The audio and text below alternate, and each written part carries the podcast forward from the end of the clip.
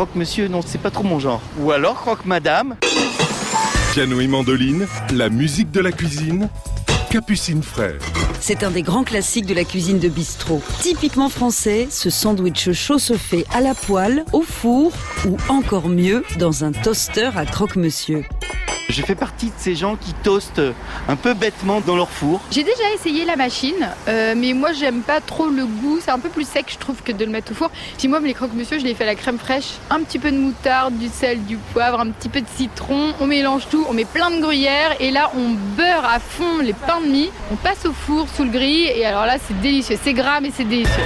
Le croque-monsieur serait né à Paris en 1910, non loin de l'opéra, dans un bistrot du boulevard des Capucines. Chaque soir, à la sortie des théâtres, des hordes de clients affamés prennent d'assaut les brasseries du quartier. Un jour, en panne de pain baguette, le patron du café Le Bel Âge, Michel Lunarca, confectionne un sandwich au pain de mie qu'il passe au four pour lui donner du croustillant. Le succès est au rendez-vous. Cette invention est tellement gourmande qu'elle sera citée par Marcel Proust dans son roman À l'ombre des jeunes filles en fleurs.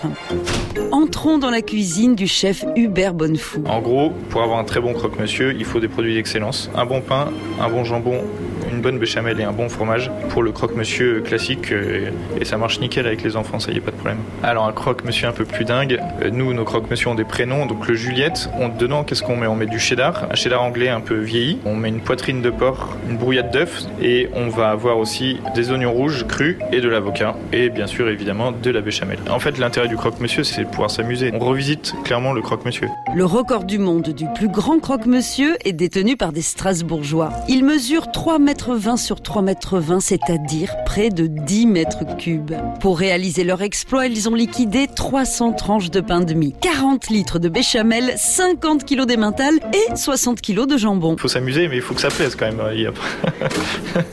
un croque à l'huître, c'est un peu trop bizarre, je pense. Piano et mandoline, à réécouter et à podcaster sur FranceBleu.fr.